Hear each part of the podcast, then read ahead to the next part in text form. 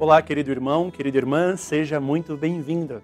Este é o Verbo, o programa diário da Palavra de Deus da nossa Diocese de Santo André, a Igreja Particular do Grande ABC Paulista. Nós chegamos até você pela missão, pela missão dos meios de evangelização, também pela parceria junto ao canal da TV Mais, um canal da nossa região.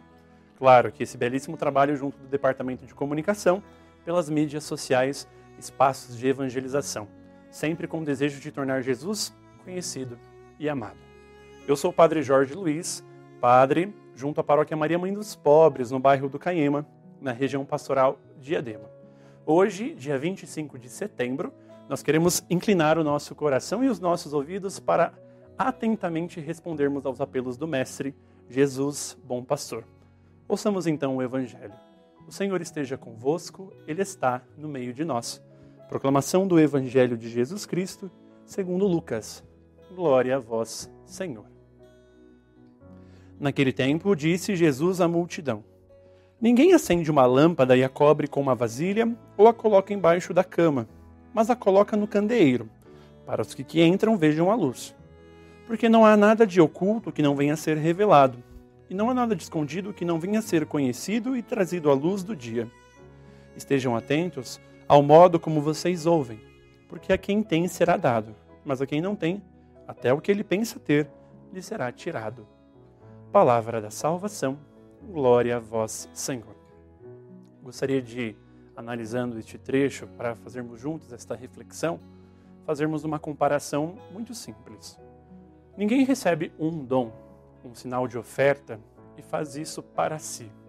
Toda vocação, o dom de sermos batizados, de nos configurarmos a Cristo por este dom sobrenatural, o dom de respondermos a partir dos sacramentos de missão à vida ordenada, ou até mesmo à vida consagrada, esses votos que tantos religiosos realizam com bonito testemunho na nossa igreja, e o dom de um outro sacramento missionário, que é o próprio sacramento do matrimônio, nunca é para si. É sempre um exercício de saída. Não tem sentido recebermos um dom precioso de nosso Senhor e ocultarmos alguns, ou até mesmo para nós.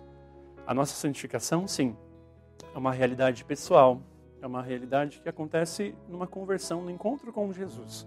Mas até mesmo esta santificação, esta elevação dos desejos das virtudes celestes deve ser vivido no espaço comunitário. Não tem sentido acender uma lâmpada e retê-la.